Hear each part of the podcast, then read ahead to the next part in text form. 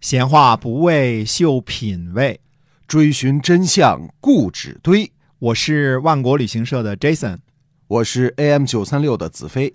我们哥俩在新西兰跟您聊聊《史记》中的故事。各位听友，大家好，欢迎收听由新西兰万国旅行社的 Jason 为您讲的《史记》中的故事啊。嗯，我们是干旅游的哈。嗯要跟大家说呢，就是说很多国内的朋友不知道，新西兰现在已经完全恢复了。恢复了，啊嗯，，而且机票的价格呢，大约就是四千人民币往返左右。对，呃，那么直飞新西兰奥克兰的航空公司呢，包括中国南方、中国国际航空公司、中国东方，还有中国海航，哎，还有呢新西兰航空，这嗯些都是从国内可以直接飞呃奥克兰的。嗯，所以无论您从上海、北京啊、郑州、深圳，呃，任何地方都是四千左右人民币的这个价格。嗯很多国内嗯朋友啊不知道啊，嗯、其实现在已经完全恢复了。完全恢恢复了，机票也机票也非常机便宜机票已，经恢复到疫情前的水平了，嗯四千多人民币吧，对对掏得起的，对吧？没错啊啊，一切正常哎欢迎大家。来新西兰来玩来啊！嗯然后如果是没时间来玩呢，还可以买我们万国到家的产品。哎，嗯，接着讲《史记》中的故事啊。嗯，嗯，话说呢，韩信被从齐王贬为楚王，都下邳啊。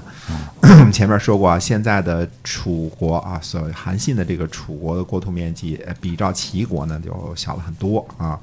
但是刘邦的说辞呢也很敞亮，嗯韩信本来就是楚国人嘛，对吧？就是啊就做楚王好了，嗯，照顾韩信衣锦还乡之意啊。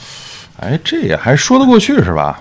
那那么韩信呢，来到封国啊，先找来原来给他食物吃的那个朴母啊，嗯赐千金啊，赐给一千个金币是吧？嗯是，下乡呢找到了南昌亭长，赐给他一百个铜钱儿。嗯韩信说呢，您是个小人啊，做功德呢没有始终，嗯，然后又找来呢受胯下之辱的那个少年，让他做了中尉。韩信说呢，这是个壮士，那当初欺负我的时候呢，我难道不能杀了他吗？哦，呃，因为杀了他呢也没啥大不了的，所以呢就忍了，嗯，这是胯下之辱的事儿啊。哎，所以先把这个恩仇的事情了解一下吧。嗯，对，很像衣锦还乡的感觉，是吧？对对 报恩的报恩，报仇的报仇，哎嗯，对吧？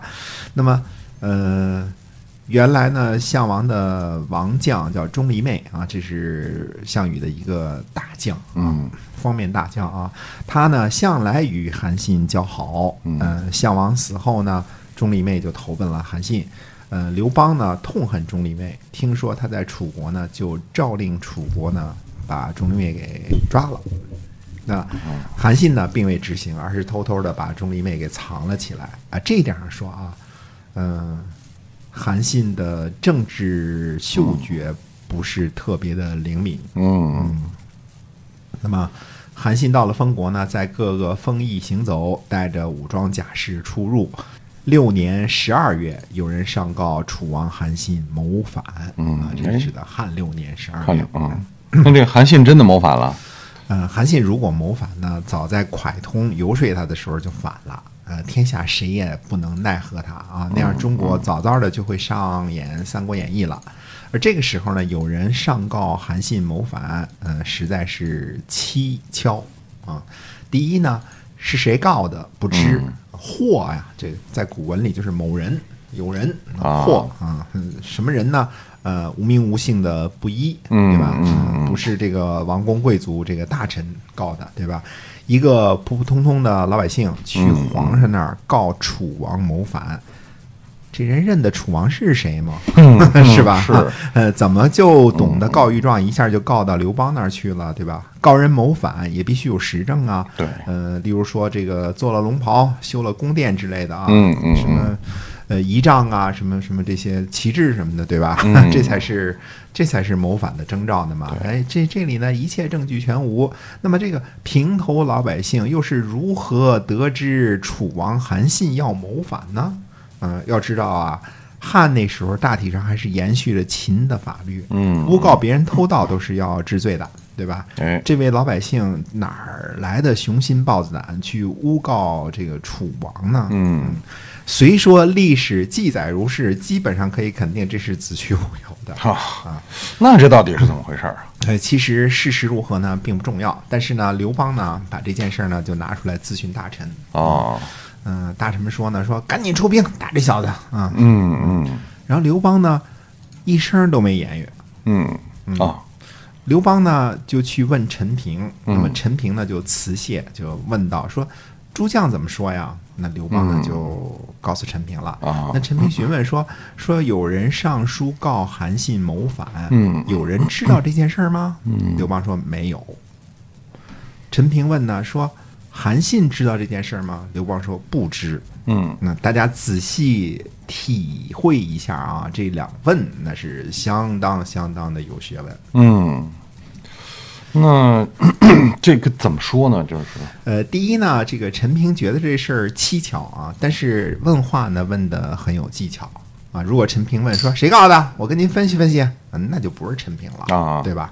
呃，那陈平呢，只是要知道别人是否知道，嗯如果都不知道，那就不刨根问底儿了，对吧？对大家都是明白人，都是玩兵的，整天这个琢磨人的，是吧？嗯呃，那么第二呢，陈平问韩信自己知道吗？嗯，也不知道这个也很啊重要啊、这个第一个问题呢是摸清楚了领导的意图。嗯刘邦想搞事情，对吧？因为韩信做楚王，刘邦怎么样啊？食不甘味。嗯第二个问题呢，就是怎么处理这件事儿了。啊。那所以陈平在不得罪领导的情况下，摸清楚了底牌，而且他已经有对策了，是吧？是的，啊，那这就是与张良并列的大汉顶尖儿谋臣的水平。嗯陈平呢又问说：“陛下的精兵与韩信的精兵相比如何呢？”嗯，刘邦说：“比不上。”嗯那陈平再问说：“陛下助将用兵比韩信如何呢？”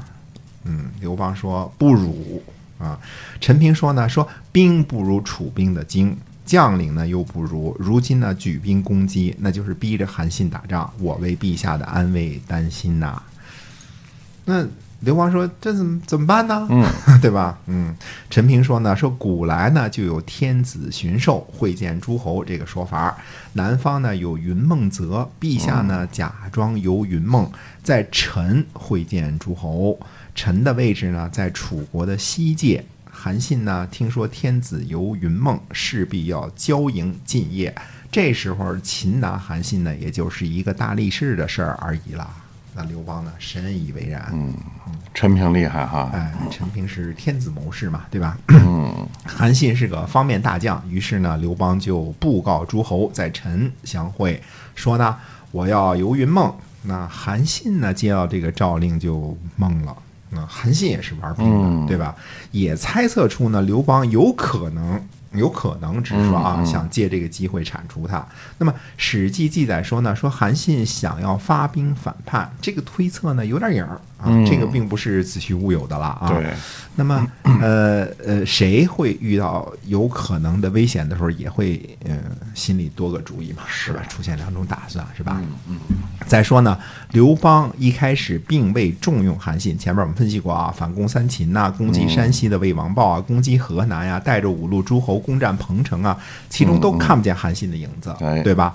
呃，说明呢，刘邦始终不信任韩信。那后来呢，吃了败仗，那没办法了，快给打的不行了，是吧？下邑谋划的时候呢，张良推荐了韩信，但是，呃，派韩信去打赵国的时候呢，嗯，大家还记得啊，还带着谁呢？带着张耳。嗯那张耳曾经是刘邦的师傅啊，穷途末路来投奔刘邦，是自己人，对吧？嗯那么刘邦派张耳跟着呢，不是去帮忙的，其实是监军。哦，那还是不信任嘛。哎，对的。那后来呢，刘邦呢夺了韩信和张耳的军队，让韩信呢去组织新军攻击齐国，派给他的副将是谁呢？是骑兵统领曹参。对吧？哦那曹参也是自己人，是刘邦的心腹啊，对吧？这是沛县的老乡，一块儿起兵的猛将，是吧？嗯，呃，那么也是去做监军掣肘的。那在韩信呢带领三十万齐军为主力，垓下打败项羽之后呢，刘邦做的第一件事就是夺兵权，对吧？嗯嗯，夺了兵权之后呢，就西封。西封是什么意思呢？就是降封啊，降封呃韩信呢为楚王，对吧？那现在呢，呃，突然就抛出来一个说有人告韩信谋反这事儿，嗯就是准备收拾韩信，所以得了陈平这个计策呢，肯定是马上实施。嗯啊，那结果呢，弄得韩信忧心忡忡了。嗯，那韩信怎么决定的呢？啊，韩信呢就想呗，啊，想辙呗，是吧？啊，嗯还是呢，韩信觉得自己功劳很大，刘邦呢不至于对付他啊。这时呢，有人就出主意说了，说只要把钟离昧斩了，皇上高兴就可以免祸了。于是呢，韩信就去找钟离昧商量。钟离昧说呢，说汉之所以不攻击楚国，就是因为钟离昧在您这儿。如果想要抓捕我，向汉献媚，我今天死，您也就随手而亡。那钟离昧呢，就骂韩信说你不是个长者，于是就自杀了。哎，韩信这事儿做的不地道啊。是的，嗯、这事儿呢做的不仗义，没担待啊。如果你保护不了钟离昧啊，你胆小，你怕事，这是可以的，对吧？对你想当初就不应该接纳他，对吧？对啊。嗯、怎么说呢？呃，遇到个人安危了，这个首先想到拿朋友的命去交差啊，这德行有亏啊。我们说韩信啊，呃，该怎么说怎么说啊，战神也是德行有亏啊。韩信呢，捧着钟离昧的首级到陈去拜谒刘邦，刘邦呢命令埋伏好的武士抓了韩信，韩信高喊呢说。果然就像人家说的，说狡兔死，啊、良狗烹，啊、高鸟尽，良弓藏，敌国破，谋臣亡。嗯，刘邦说呢，说不许说话，你谋反是事实。嗯嗯看刘邦说的斩钉截铁啊，不许你说话啊，你谋反事实，就把韩信呢绑在自己的车后边儿，就哦，就就就这么把韩信给抓了抓了。啊。嗯嗯，刘邦呢，马上发诏令说呢，说天下既然安定，豪杰有功的人呢，封侯都是新立的，也没能把事情呢都办妥。我身居军武九年，有人不熟悉法令，有人呃因为各种原因犯法，严重的呢判了死刑，我非常怜悯，其赦天下。嗯啊，就抓了韩信，马上就大赦天下。是的，嗯，心腹大患已除嘛。于是呢，在陈呢会见了天下诸侯，把楚国所辖的地方呢都平定了，然后呢返回了洛阳。嗯之后降封韩信为淮阴侯，所以我们在《史记》当中看到的《韩信列传》呢叫做《淮阴侯列传》啊。嗯但是呢，不让他去封地，而是随侍在都城，嗯，随侍在左右，基本上就等于软禁了。嗯，那预知后事如何呢？我们且听下回分解。是的，感谢您的收听。那么来新西兰买机票，请您选择万国。嗯好的，我们下期节目再会。再会。